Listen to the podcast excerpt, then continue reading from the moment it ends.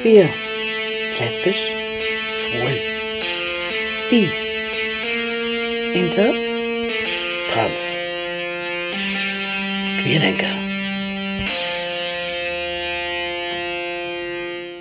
Herzlich willkommen bei Queerdenker, dem LGBIT-Magazin auf Radio Lora. Ich bin der Basti und heute ist bei mir zu Gast der Dietmar Holzapfel von der Deutschen Eiche. Ich glaube, den Leuten, die die Szene kennen, ist natürlich die Deutsche Eiche auf jeden Fall ein Begriff in der Reichenbachstraße 13. Dietmar, du bekommst nächste Woche von der Stadt München die Medaille München leuchtet verliehen für deine Verdienste um die Aufklärung, Aufklärungsarbeit über die Lebenssituation homosexueller Menschen in München. Und du kennst dich sehr gut aus mit der Geschichte der Stadt auch. Und da wollen wir heute so ein bisschen über die schwule Geschichte Münchens sprechen. Wir haben ja schon gesagt, die Deutsche Eiche ist in der Reichenbachstraße. Das Haus wurde, glaube ich, gebaut 1864. Genau. Und war von Anfang an ein Wirtshaus. Mhm. Und dann ist das Gärtnerplatztheater, ich weiß nicht, wie alt ist das Gärtnerplatztheater? Das ist ein Jahr nach unserem Haus gebaut worden. Mhm. Und das war, glaube ich, am Anfang irgendwie eine private Geschichte und die sind dann relativ schnell, genau. relativ schnell pleite gegangen und mhm. wurden dann von König Ludwig II. gerettet. Aus seiner Privatschatulle hat er das gerettet, seitdem ist es Staatstheater. Mhm. Und da haben sich dann schon in der Frühzeit die Tänzer vom Gärtnerplatztheater sozusagen in der, damals hieß es glaube ich noch nicht Eiche, aber in Wirtshaus diesem Wirtshaus getroffen. getroffen. Genau. Also das sind so vielleicht kann man sagen die schwulen Anfänge. Ja, man muss sagen, äh, dass die schwulen Anfänge äh, von München natürlich wesentlich weiter zurückgehen. Also ich will jetzt nicht bis zum Mittelalter gehen, aber für uns wichtig ist eigentlich, dass wir ab 1806 ja Königreich geworden sind und dementsprechend eine sehr aufgeklärte Verfassung bekommen haben, also von der französischen Aufklärung her bestimmt. Und dementsprechend gab es also über Jahrzehnte keinen einzigen Paragraphen zu dem Thema Homosexualität. Und ausgerechnet unter Ludwig II., der 1864 auf den Thron kommt, also im gleichen Jahr, wo unser Haus gebaut worden ist, kommt dann der Anschluss an das Deutsche Reich und äh, damit kommt dann leider auch die preußische Rechtsprechung nach Bayern und dann eben auch der Paragraph 175. Man könnte auch sagen, Ludwig II. hat sich selbst kriminalisiert. Mhm. Weil man ja heute weiß. mit ziemlicher Sicherheit weiß, ja. dass er auch homosexuell war. Genau. Das Schlimme war ja, dass Ludwig eigentlich auch Pazifist war und mhm. ein Frankreich-Fan und trotzdem musste er dann mit dem Deutschen Reich in einen Krieg gegen Frankreich gleich ziehen und da wird auch gleich gewonnen und dann entstehen überall in Deutschland deutsche Eichen. Die Eiche ist ein altes germanisches Symbol für mhm. Ewigkeit und für Stärke und äh, so ist eben auch unser Haus dann umbenannt worden in die Deutsche Eiche. Das heißt, ab da heißt es dann Deutsche Eiche. Genau. Mhm. Also als wir das gekauft haben, 1993, gab es allein in München noch fünf deutsche Eichen. Mhm. Heute gibt es außer uns nur noch eine in Lochhausen. Jetzt hast du mir eine ganz interessante Geschichte erzählt, und zwar über die vermutliche Herkunft des Worts schwul. Ja, da gibt's verschiedene Theorien, aber eine leuchtet mir ehrlich gesagt am meisten ein. Und zwar hat sich Ludwig II. ja am Schluss sehr zurückgezogen von der Öffentlichkeit, hat sich umgeben mit lauter großgewachsenen, schicken Soldaten, den sogenannten leichten Reitern. Die hießen aber auch natürlich französisch Chevaux légers, mhm. was eigentlich leichte Pferde übersetzt. Mhm, mhm, äh, aber man hat das in Bayern und in München äh, natürlich nicht richtig aussprechen können oder wollen. Man hat immer von Lud, äh, der Ludwig und seine schwulischen oder mhm. schwollischen, haben sie auch gesagt, mhm, mhm. gesprochen. Und äh, das Wort schwul äh, als Synonym für Homosexualität ist etwa ab 1900 nachweisbar. Und so groß wie der Skandal um Ludwig II.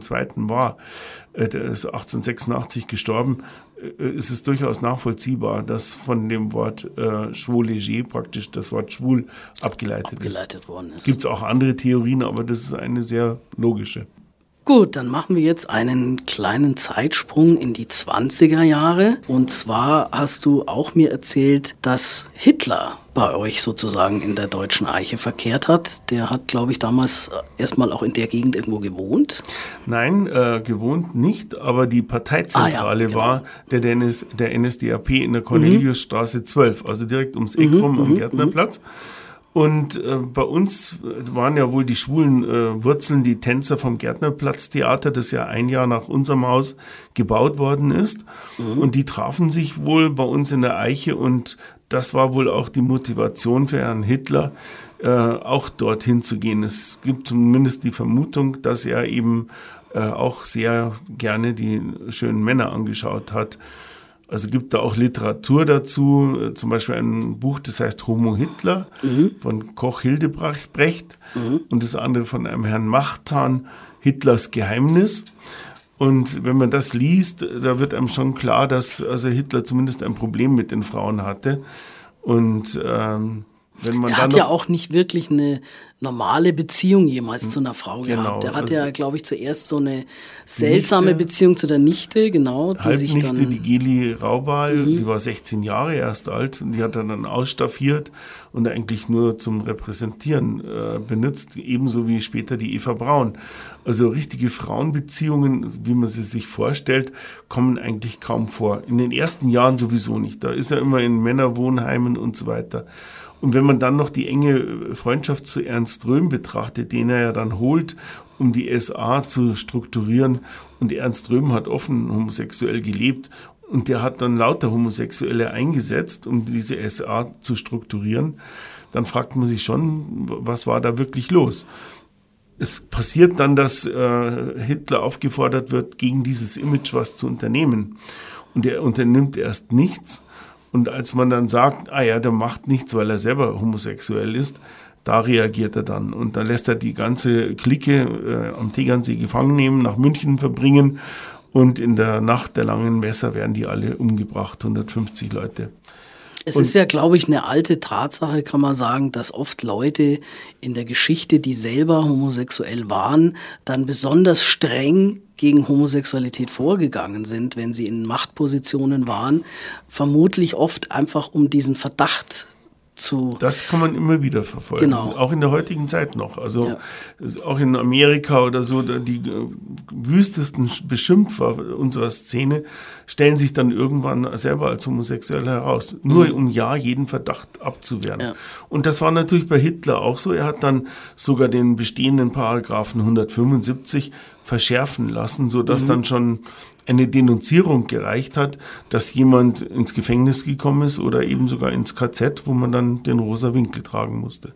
Mhm. Und das Skandalöse, wenn ich das noch schnell sagen darf, ist, äh, dass nach dem Krieg die Hitler-Gesetze ja natürlich abgeschafft wurden, aber diese Verschärfung des Paragraphen 175 galt fort bis 1969. Da gab es die erste große Koalition und da hat man das abgeschafft. Mhm. Und die Aber Rehabilitierung. Nicht ganz abgeschafft, den der, der Paragraph selber galt noch fort bis 1994 und war aufgrund der Wiedervereinigung musste der abgeschafft werden, weil in der DDR, da war die mal fortschrittlicher, da gab es den Paragraphen schon lange nicht.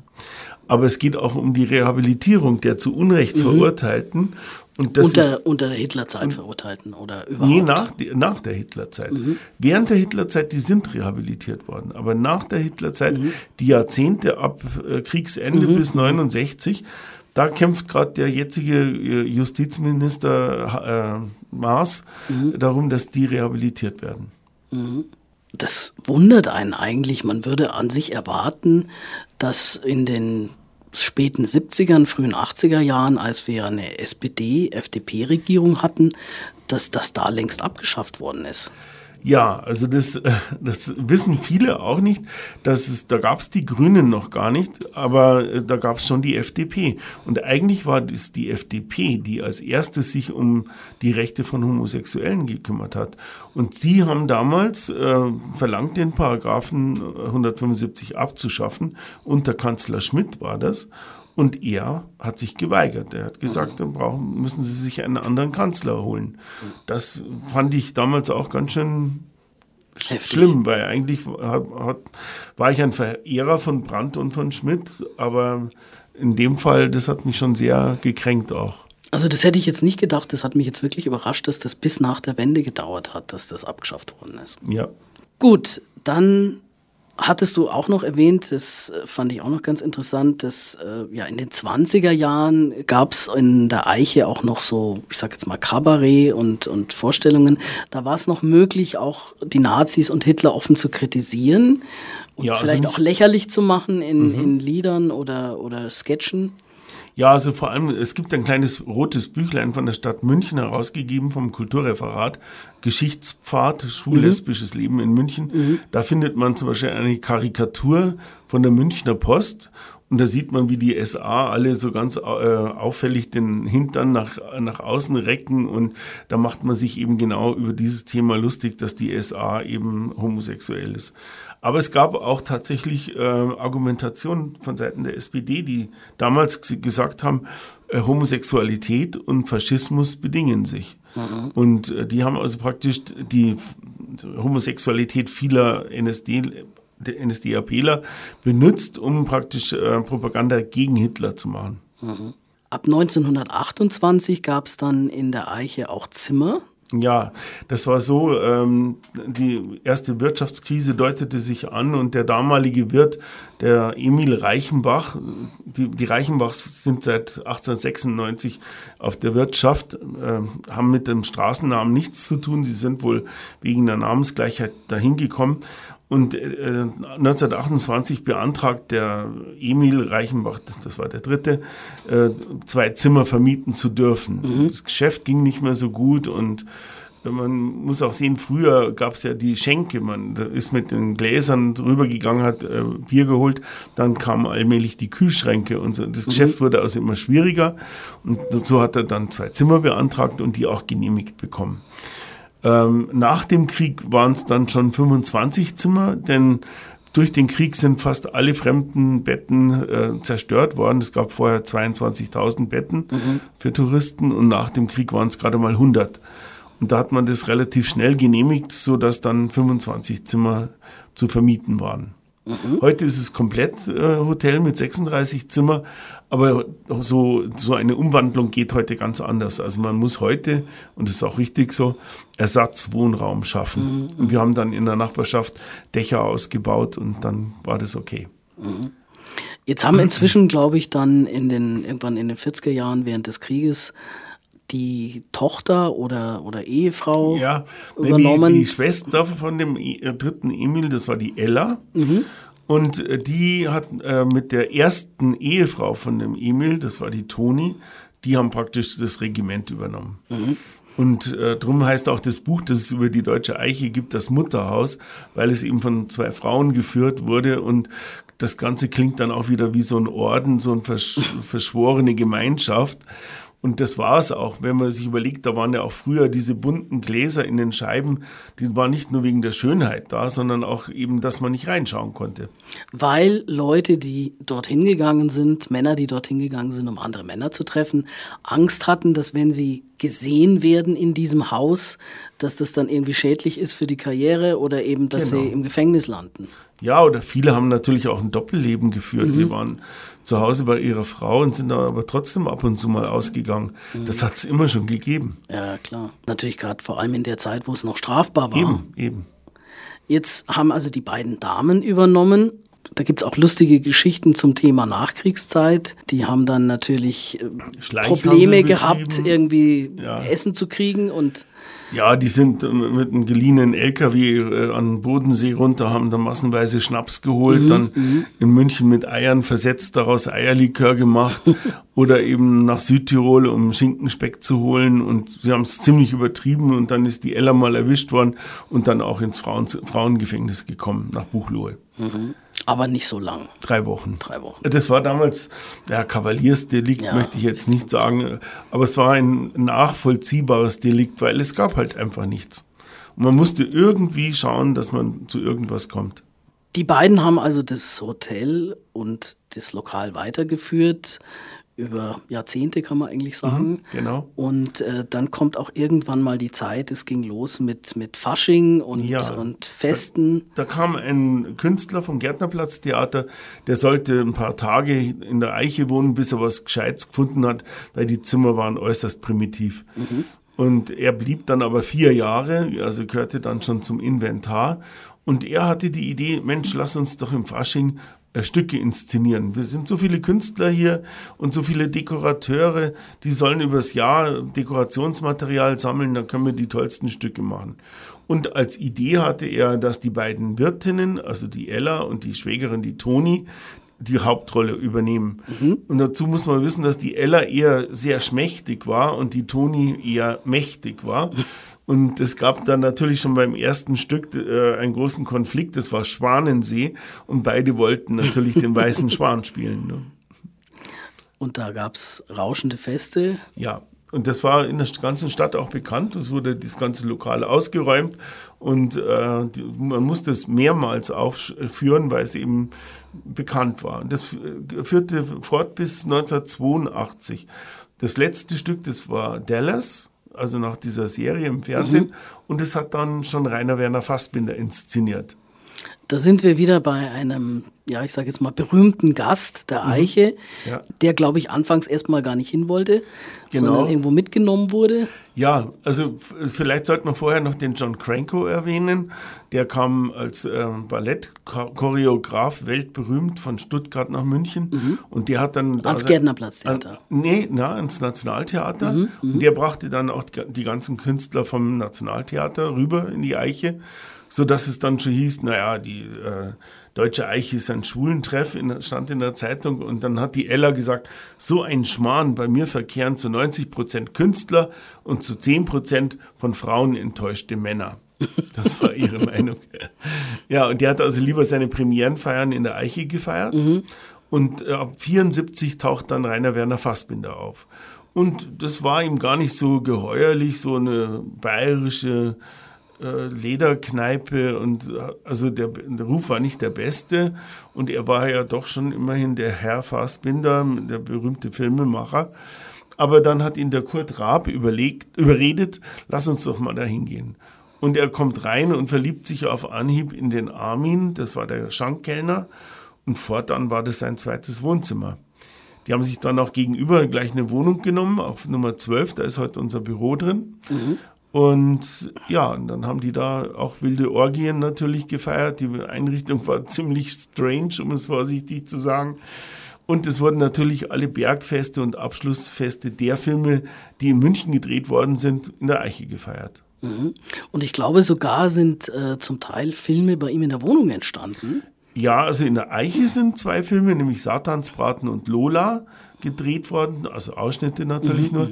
Und ein wichtiger Beitrag von Deutschland im Herbst, das ist so ein Konglomerat von Filmemachern, die äh, über die Situation Deutschlands in der Rote Armee-Fraktion-Zeit, mhm. also wo der Terrorismus so ja. groß war, äh, Beiträge geliefert haben. Mhm. Und da spielt eine Szene eben eine wichtige, entscheidende in der Küche dieser Wohnung gegenüber wo er mit seiner Mutter über dieses Thema dis diskutiert. Und da lässt sie dann so einen Satz fallen wie, wir bräuchten halt mal wieder einen Führer, einen mhm. guten halt. Mhm. Und das war eigentlich so das De Demaskierende der damaligen Zeit, dass man nach dem Krieg völlig versäumt hat, die Nazi-Zeit, wie es dazu gekommen ist, aufzubereiten. Man hat viele lustige Filme gedreht und natürlich wollten die Leute auch mal wieder lachen nach dem vielen Mist, was passiert ist durch den Krieg. Aber dass so gar nicht darüber geredet wurde, mhm. wie ist es eigentlich dazu gekommen? Das hat äh, Fassbinder kritisiert und auch andere Filmemacher. Die Geschichte von Rainer Werner Fassbinder und seinem Partner ist dann leider tragisch zu Ende gegangen. Ja, der Armin hat sich äh, 1978 drüben in der Wohnung das Leben genommen. Manche sagen auch, es war ein Drogenunfall. Mhm. Man weiß es nicht genau. Man hat aber dem Fassbinder schon die Schuld gegeben der sich vielleicht auch zu wenig gekümmert hat. Sie waren sehr unterschiedlich, auch vom Intellekt her. Und in der Zeit, als es passierte, war Fassbinder gerade in Cannes mhm. und konnte sich auch gar nicht kümmern. Und als er dann heimkam, hat man ihm erst Lokalverbot gegeben. Er ist dann auch sofort in eine andere Wohnung, in die Clemensstraße 76 gezogen. Ja, und dann hat, ist er doch wieder in die Eiche gekommen. Man hat ihn auch gnädig wieder aufgenommen. Denn es war natürlich schon auch schick, dass man sagen konnte, bei uns verkehrt die Fassbinder-Clique. Und äh, es war auch so, dass die Sonja, die Tochter von der Ella, also die vierte Generation sozusagen, dass die dann immer wieder auch kleine Rollen spielen konnte mhm, und so aus diesem Wirtealltag ausbrechen konnte. Das heißt, die kann man heute noch in den Fassbinder-Filmen irgendwo entdecken. Genau. Also sind immer nur kleine Rollen, mhm. aber äh, ganz toll. Mhm. Diese drei Wirtinnen, lebt da heute noch jemand? Nein, die sind alle drei leider schon gestorben. Die Sonja war die letzte, die mhm. überlebt hat. Ich weiß nicht, vier Jahre her, glaube ich. Mhm. Ist auch Freddie Mercury Gast in der Eiche gewesen. Ja, also nicht nur in der Eiche natürlich, sondern auch im Frisco oder im Henderson. Im Henderson ist der berühmte Film äh, Living on My Own gedreht mhm. worden zu seinem 39. Geburtstag. Aber wir haben tatsächlich auch Fotos, gerade im Fasching und so sieht man ihn. Und er war ja auch äh, relativ eng oder ich weiß nicht wie eng mit der Barbara Valentin befreundet. Oder er hat nicht. überhaupt, sage ich mal, eine ganze Menge Zeit in München verbracht. Ja, ja, er, hat, er kam nach München eigentlich ursprünglich aus Steuergründen, mhm. weil damals in England die Steuersätze für Großverdiener sehr hoch waren. Mhm. Und es gab in München ein super äh, Musikstudio, das hieß Music Land. Das war draußen im Arabella. Und äh, dort haben alle Großen produzieren lassen oder produziert. Und er hat sich dann in München so wohl gefühlt, vor allem auch in der Lederszene, dass er eben dort geblieben ist. Und hat sich da sehr wohl gefühlt. Ja, und äh, leider ist dann aber in. Hat ich glaube, er hat sich auch verliebt in München. Ja, er hatte äh, ein, ein Wirt auch vom Sebastianseck, dem hat er gleich Mercedes 500 SL geschenkt, was sich aber als Fehlinvestition herausgestellt hat, weil sie also dann doch nicht so kompatibel waren. Ich glaube, ich habe mal gehört, dass es eigentlich so ein bisschen auch das Problem war, dass der Wirt gesagt hat, er, er kann mit dieser Promi-Welt nichts anfangen und er will jetzt auch nicht mit ihm irgendwie auf Tour gehen oder so. Und, und es war natürlich auch nicht eine Alternative zu sagen, Freddie Mercury gibt jetzt seine Karriere auf und zieht als Privatmann nach München. Das kann sein, das weiß ich nicht. Ich habe nur mal gehört, dass sie beide aufs Gleiche standen und dann war das natürlich nicht so toll. Jedenfalls äh, ist äh, Freddie Mercury öfters auch nach New York geflogen mhm. und äh, das war dann letztendlich tragisch, denn dort hat er sich mit HIV infiziert. Und er war dann 1991 einer der ersten weltbekannten Künstler, die eben an dieser Krankheit gestorben sind. Weil es halt leider damals noch nicht viel gab, dass man dagegen tun konnte. Man, man muss sich das bewusst machen, dass diese Krankheit erstmals 1981, also zehn Jahre davor, überhaupt als Krankheit von der Weltgesundheitsbehörde registriert worden ist als Krankheit. Das gab es vielleicht vorher schon, aber nicht in diesem Ausmaß als Epidemie. Ja? Und bis das dann nach, nach Europa kam, vergingen nochmal wieder Jahre. Und bei uns wurde es dann ein richtiges Problem im Jahre 1985. Das heißt, das ist natürlich dann auch ein großer Einschnitt in der, ich sage jetzt mal, Geschichte der Schwulenszene in München. Ja, auf jeden Fall. Wir hatten hier einen Kreisverwaltungsreferenten, das war der Dr. Peter Gauweiler. Und äh, der hat dann gleich einen Maßnahmenkatalog entwickelt, der unter anderem vorsah, auch Homosexuelle zu kasernieren. Und es hat sich nicht durchgesetzt zum Glück und äh, es gab auch einen großen Aufschrei und äh, man sagt, es tut ihm auch heute leid. Mhm. Äh, und es hat sich vor allem herausgestellt, dass es eben nicht nur ein Problem der Schwulen war, sondern da ist, sind ganz verschiedene Leute gestorben. Ein Familienvater mit drei Kindern oder weiß ich wer, Frauen. Und man musste äh, auf einmal eben auch nachdenken über Sexualität. Und das war, wenn man dem Ganzen überhaupt was Positives abgewinnen will, ähm, war das der positive Effekt. Was gibt es alles in, an Sexualitäten? Ja? Was ist mit Bisexualität? Ist der Mensch grundsätzlich auch bisexuell? Was ist mit den sexuellen Praktiken? Was ist gefährlich? Wo kann ich mich schützen? Wie kann ich mich schützen? Das war ja bisher in der schwulen Szene einfach kein Thema, weil ich sage jetzt mal, Verhütung ist ja Unsinn in dem Sinne, zwei Männer werden ja nicht schwanger.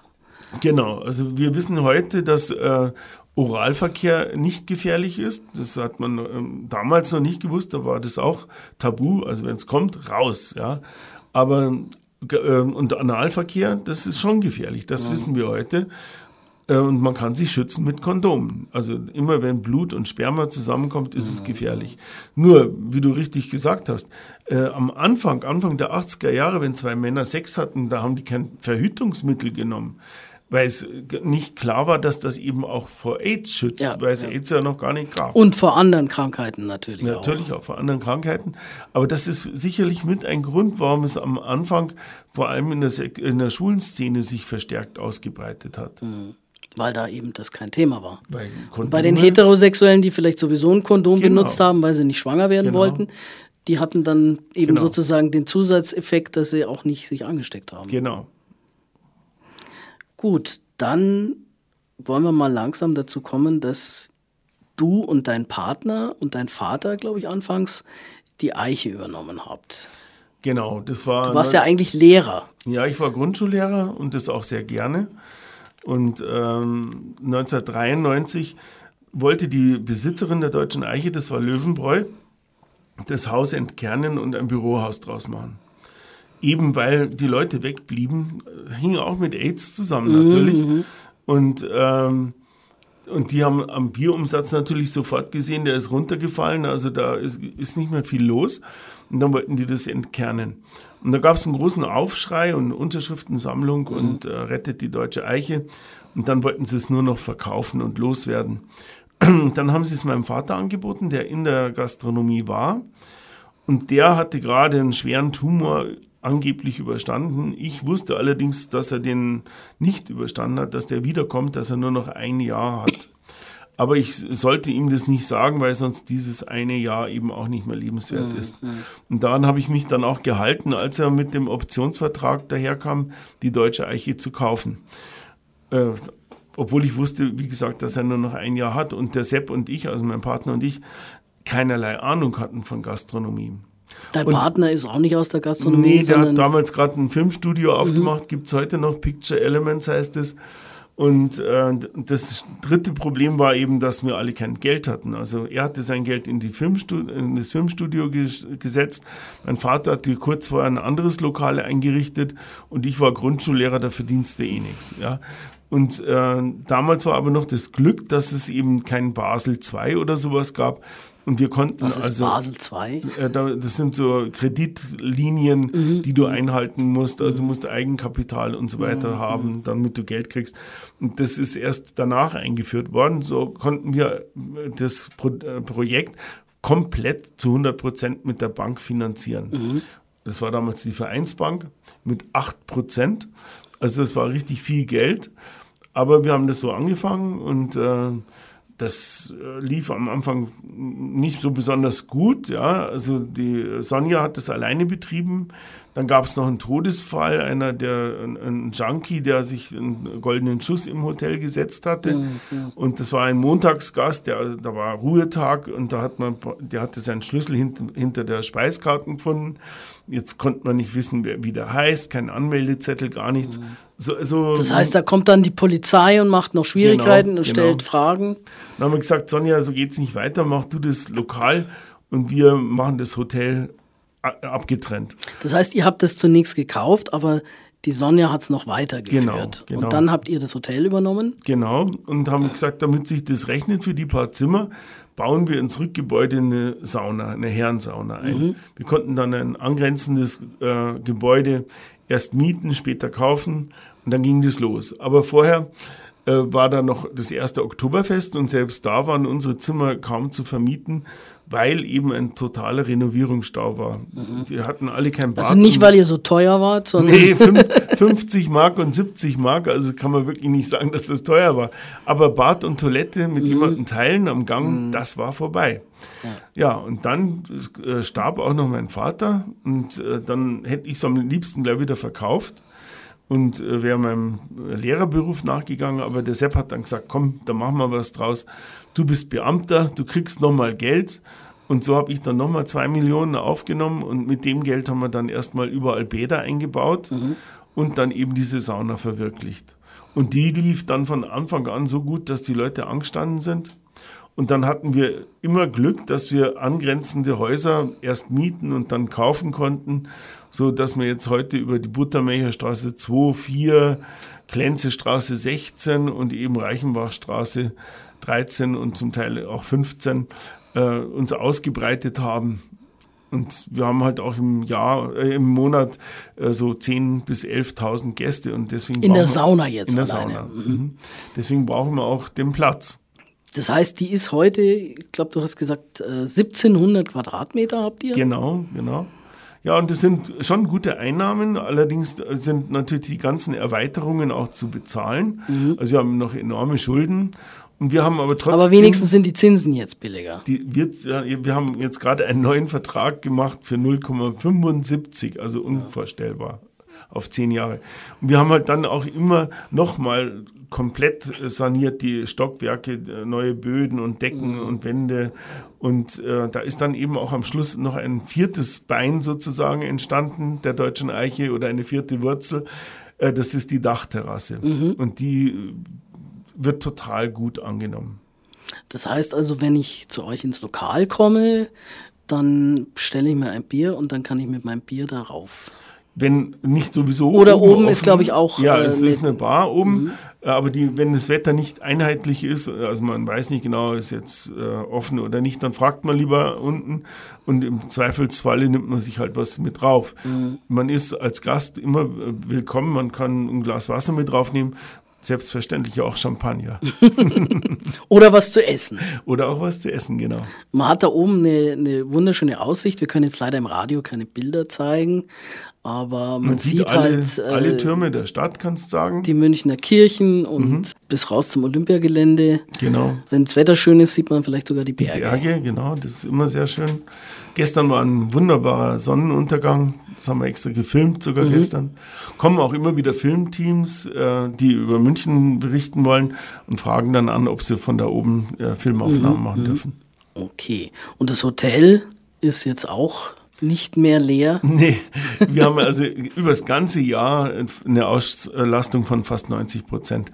Und das ist natürlich bei ganz anderen Preisen noch dazu, äh, ist das schon auch enorm. Also man kann sagen, es ist insgesamt schon eine Erfolgsgeschichte geworden, die ich aber, wenn ich ganz ehrlich bin, meinem Partner verdanke. Also wenn der Sepp nicht gewesen wäre, ich hätte den Mut nicht gehabt und auch nicht die diese Tatkraft. Ich habe einen enorm fleißigen und äh, lieben Partner, der mit beiden Beinen am Boden steht und sich nicht äh, deprimieren lässt. Ich lasse öfters mal schnell die Löffel hängen.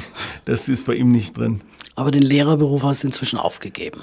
Ja, ich mache halt meine Führungen mhm. und äh, für die bin ich ja jetzt auch oder werde ich jetzt auch, auch ausgezeichnet.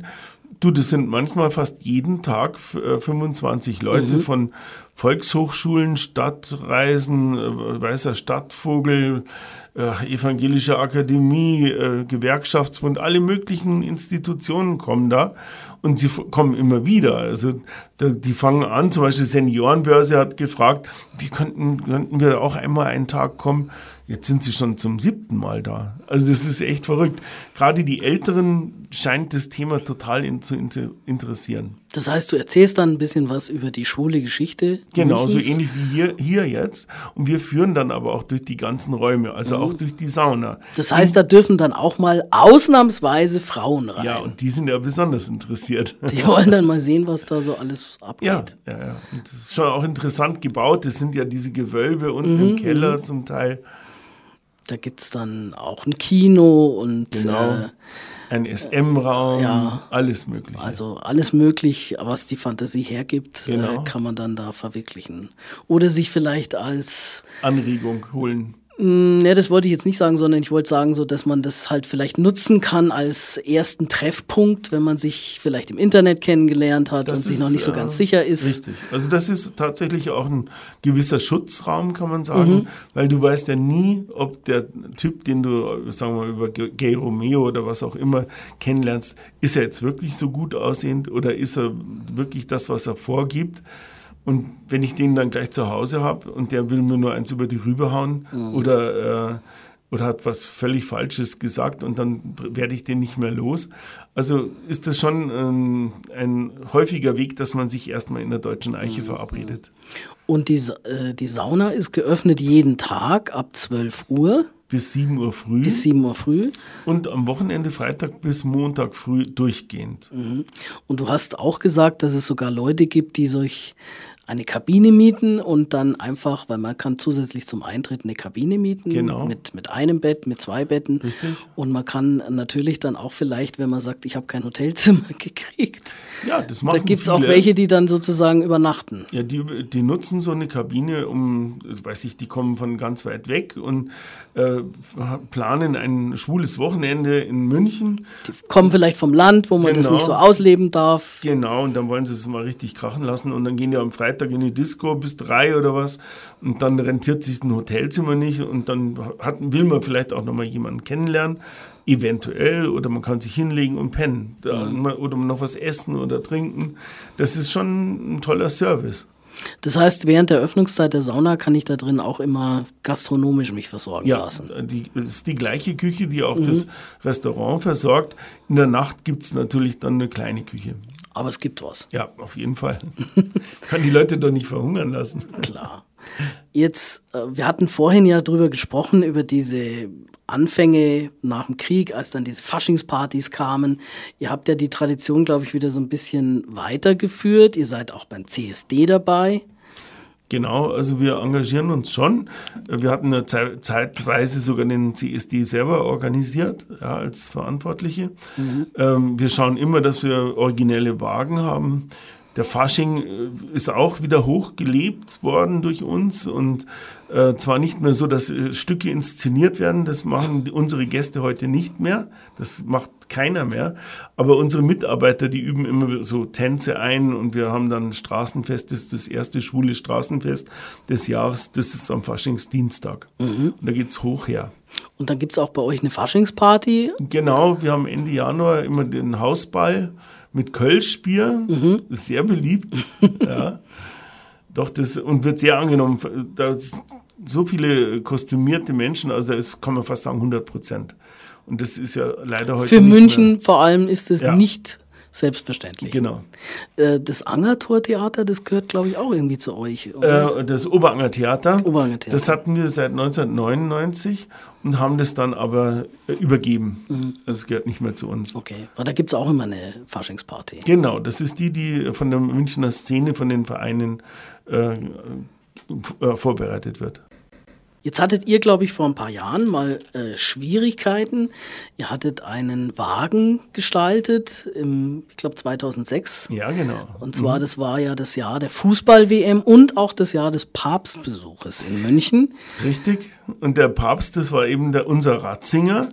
Und der war ein Jahr zuvor Papst geworden und alle haben gejubelt, Juhura, wir sind Papst. Und dann habe ich gesagt, das wird unser Motto für einen CSD-Wagen. Wir sind Papst, wir auch, wir Schwule und Lesben.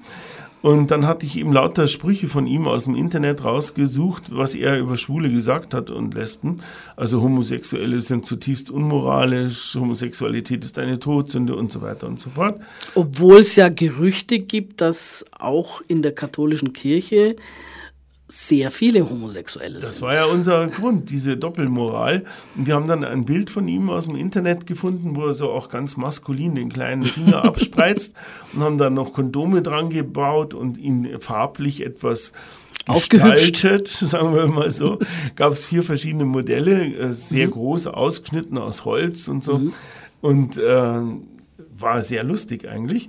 Und das hatten wir eben am Oberanger aufgebaut und da kam dann einer vorbei und der hat sich dann furchtbar aufgeregt, ein Prälat. Äh, und, äh, der hat dann sofort alle möglichen Institutionen angerufen und plötzlich hieß es, du geh mal raus zu deinem Wagen, da ist Polizei da. Und die anderen waren schon alle beim äh, Marienplatz und ich war ganz allein, weil ich eigentlich so als Gesamtkunstwerk daneben laufen wollte. Ich hatte mir aus dem Reststoff, ich hatte aus rosa und weißem Plüschstoff Fußbälle gebastelt, die bei uns im Lokal hingen. Und aus dem Reststoff hatte ich mir dann so ein Fetzen machen lassen und rote High Heels und dann Hula-Hoop-Reifen und da hingen dann diese Bälle dran. Und dann hatte ich noch ein Schild, da äh, stand drauf, ähm, äh, Küste der Brezhnev, den Honecker, und ich hatte drüber geschrieben, gleiches Recht für alle. So wollte ich neben unserem Wagen gehen. Und jetzt hieß es plötzlich, geh mal zur Polizei. Dann habe ich erstmal die Perücke runter, bin dann da rausgestöckelt Und dann waren da 20 Leute ungefähr und haben unseren Wagen fotografiert und diskutiert. Und dann wurde ich gefragt, äh, gehört der Wagen zu Ihnen oder sind Sie verantwortlich? Habe ich gesagt, ja, wieso? Ja, der Wagen kann nicht an der Parade teilnehmen. Und sage ich, warum? Ist ja, das nicht Satire? Ist sowas nicht von, von der Kunstfreiheit gedeckt? So war meine totale Überzeugung. Aber der hat dann gesagt, nein, und sie stellen den Papst als homosexuell dar. Das muss abgebaut werden, sonst kann der Wagen nicht teilnehmen. Ja, und ich war eben da alleine und musste irgendwie entscheiden. Und dann habe ich halt die Bilder da weggemacht, habe gesagt, aber die Sprüche vom Papst, die lasse ich da. Und dann haben wir. Das sind ja Zitate. Eben. Das ist ja nichts. Eben. Wir Das haben ist ja dann im Prinzip nur berichtet, was real passiert ist. Genau. Und wir haben dann teilgenommen und halt mit dem Mikrofon gesagt, hier kommt das Papamobil, leider ohne Papst. Äh, Und dann haben wir da berichtet, was die Polizei eben angeordnet hat. Am nächsten Tag waren alle Zeitungen voll, also die Wirkung war perfekt. Äh, Vielleicht sogar noch größer, Eben, als wenn eben. man euch hätte fahren lassen. Genau.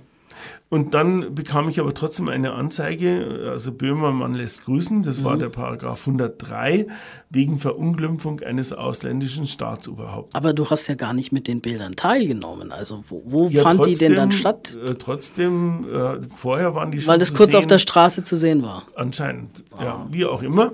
Das wurde sofort wieder eingestellt. äh, Aber neulich waren wir bei Maischberger, weil wir einer der wenigen Fälle sind, wo dieser Paragraph äh, gegriffen hat. Also jetzt wurde eingestellt, äh, weil der Wagen sehr wohl zum fröhlichen Charakter des Christopher Street Race gepasst hätte.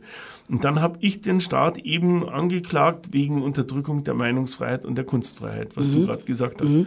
Und da habe ich dann im vollen Umfang Recht bekommen. Und die Originalbilder sind heute im Stadtmuseum und das Urteil ist eingegangen in die Ausbildung von Polizisten und Juristen. Wieder was dazugelernt. Hoffentlich. Ja. Magst du vielleicht noch ein bisschen was erzählen über dich selber? Du bist ja nicht aus München ursprünglich. Ja, ich bin in Ingolstadt aufgewachsen. Ich bin Jahrgang 57. Und ich habe schon relativ früh äh, geahnt, dass ich homosexuell bin, aber da weiß man es ja noch gar nicht, was das ist. Aber dass man Männer attraktiv findet, nackte Männer vor allem, das wusste ich sehr früh. Aber da gab es ja wahrscheinlich gar nicht so viel Gelegenheit, nackte Männer zu sehen. Du, wir haben schon im, im Garten, im Zelt die wildesten Spielchen gemacht oder im Stroh beim Bauern in der, in der Scheune. Da wussten wir noch gar nicht, was wir da machen.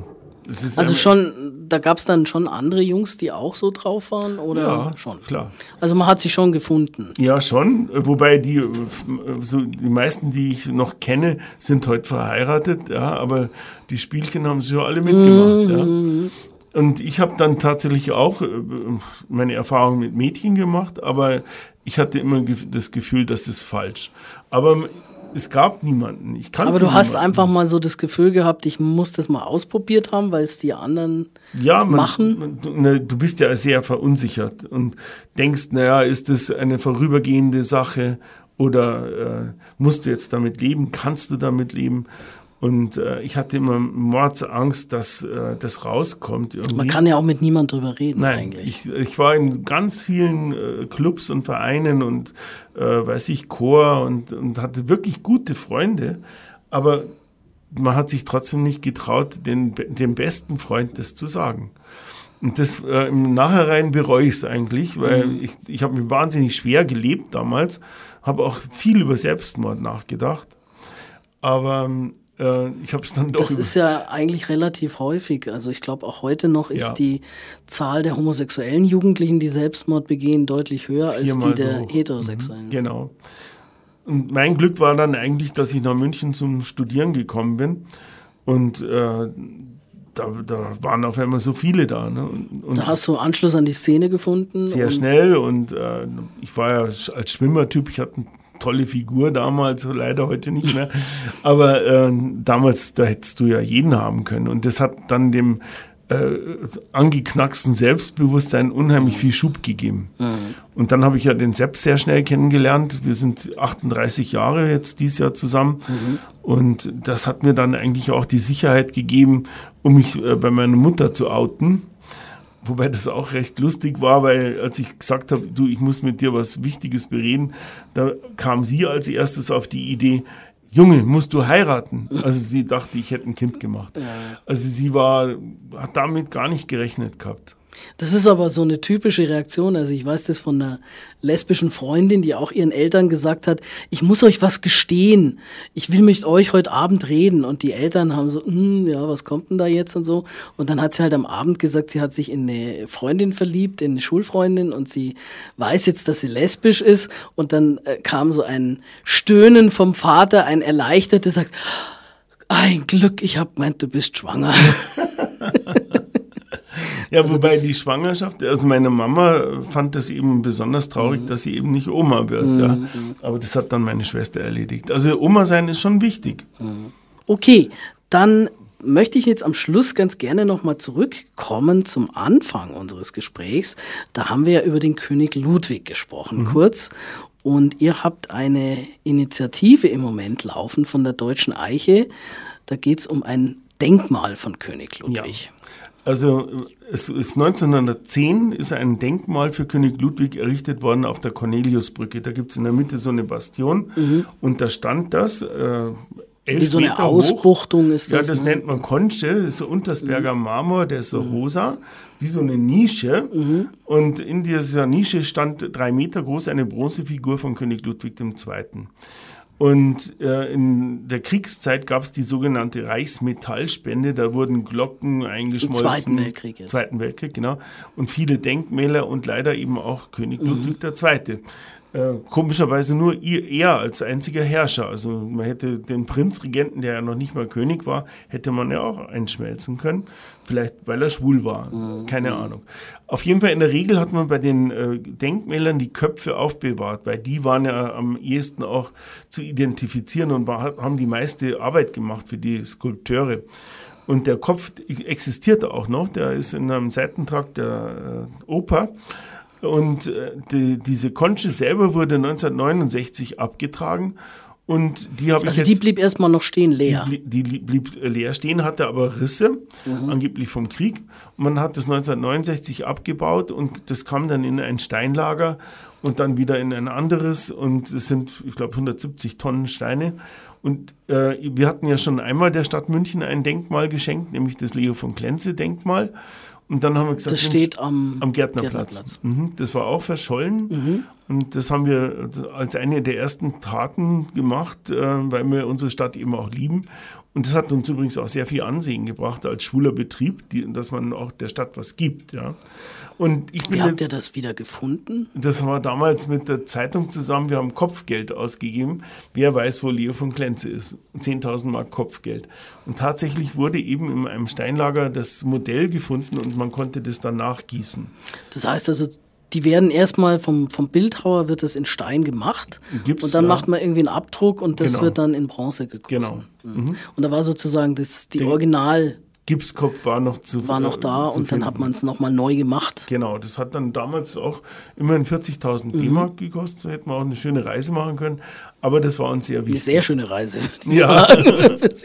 ja, und diesmal ist es sogar noch mehr. Wir haben gesagt, zur 150-Jahr-Feier mhm. stiften wir 150.000 Euro. Mhm. Weil äh, im gleichen Jahr ist ja äh, König Ludwig II. auf den Thron gekommen und mhm. der ist uns eben schon auch wichtig. Und dann bin ich in ein Steinlager in Engelschalking gefahren und habe dann das Bild von dem äh, Denkmal gezeigt ob die die Steine haben. Und dann hat er gesagt, ah ja, da hinten im Eck haben wir da so Steine, das kann das sein, schauen wir mal hinter. Und da sind wir hinter und tatsächlich, das war das Denkmal. Es ist mittlerweile sortiert und man weiß es zu 98 Prozent komplett. Also dieser Steinteil, diese, Steinteil, diese Konche, diese Nische ist genau. da. Und von dem äh, Bronzedenkmal ist der Kopf da und ich habe ein dreidimensionales Modell 1 zu 10 äh, also das ist ja relativ einfach, das nachzubilden. Aber es gibt leider im Stadtrat auch Widerstände. Mhm. Ja, und zwar war das im Wahlkampf 2013, da hat der Seppi Schmidt äh, die Idee bei uns gehört und hat gesagt, oh super, das bringe ich im Stadtrat ein. Und dann ist es leider so, wenn die CSU was einbringt, ist die SPD dagegen mhm. und auch die Grünen. Wenn es die SPD eingebracht hätte, wäre wahrscheinlich die CSU dagegen gewesen. Das so, so ist leider. Aus Prinzip. Stadtpolitik ist leider so mhm. oft. Und äh, mittlerweile ist aber eine Machbarkeitsstudie im Gang und wir hoffen, dass das gut ausgeht. Wir haben mittlerweile schon, ich glaube, an die 10.000 Unterschriften gesammelt bei uns im Lokal. Also und wer sich da noch eintragen möchte, der genau. braucht nur in die Reichenbachstraße 13 zu kommen, in die Deutsche Eiche im Gang. Im Gang. Da kann man sich eintragen. Genau, das wäre super, würde uns freuen ihr denkt, das wird noch klappen. Weil ja. mittlerweile haben wir ja eigentlich eine Koalition aus CSU das und hat SPD. sich mittlerweile geändert, das ist richtig. Und äh, es wird wohl deswegen auch kommen. Momentan sind nur noch die Grünen, glaube ich, dagegen. Ja, die, die Grünen sagen, sind. es ist nicht mehr zeitgemäß, einen autokratischen Herrscher zu verehren. Aber es geht ja gar nicht darum, dass wir die Monarchie wieder einführen ja. wollen, sondern er ist ein Teil unserer Geschichte. Ja. ja und äh, das kann man nicht einfach verleugnen. Und jedes Jahr kommen unzählige Leute in seine Schlösser und spülen so Geld in Bayerns Kassen. So ist es. Ein jeder andere Ort wäre froh, wenn er so ein Denkmal hätte, mhm. wo Touristen hinkommen, um sich das anzuschauen. Oder äh, der Reißel von der SPD sagt, der hat ja nichts für München getan. Und wir haben am Anfang schon davon gesprochen, er hat das Gärtnerplatztheater gerettet, er hat die TU gegründet, er hat äh, Technik und Kunst gefördert. Durch ihn ist München zur Wagnerstadt geworden. Da gibt es noch so vieles. Zum Beispiel wollte man 1870 das Isartor abreißen. Mhm. Das hat er verhindert. Aber da muss man sich halt ein bisschen mit dem Thema auch beschäftigen. Und das tun leider nicht alle Politiker. Mhm. Da wird dann nur aus Prinzip entschieden, genau. weil mein politischer Gegner dafür ist, so bin ist ich dagegen und dann wird nicht mehr weiter gefragt. Aber selbst unser Oberbürgermeister Dieter Reiter ist dafür. Mhm. Das ist doch auch schon mal was. Also, also hingehen, unterschreiben genau. und dann kriegen wir das hin. Und ansonsten kann man bei euch gut essen. Wir man kann günstige Küche. schön auf der Dachterrasse München anschauen. Richtig. Und du machst eben regelmäßig Führungen. Genau. Wer sich dafür interessiert, wo wende ich mich da hin? Am besten mir persönlich eine E-Mail schreiben. dietmar.holzapfel deutsche-eiche.de. Ich wiederhole es nochmal, dietmar.holzapfel deutsche-eiche.de. Genau, und dann kann man sich das alles anschauen und dann kriegt man noch auf dem Dach oben zum Abschluss einen Überblick über die Münchner Innenstadt. Und einen Begrüßungssekt. Und einen Begrüßungssekt. Das ist natürlich auch ein, ein ganz tolles Argument. Ich danke dir recht herzlich für das Gespräch. Danke für ich die Einladung. Ich wünsche, wünsche euch noch viel Glück beim König Ludwig Denkmal. Danke dir. Und alles Gute weiterhin für eure Eiche. Vielen Dank. Dir auch alles Gute. Dankeschön. Und ansonsten wünsche ich noch allen Hörern einen schönen Abend und bis zum nächsten Mal.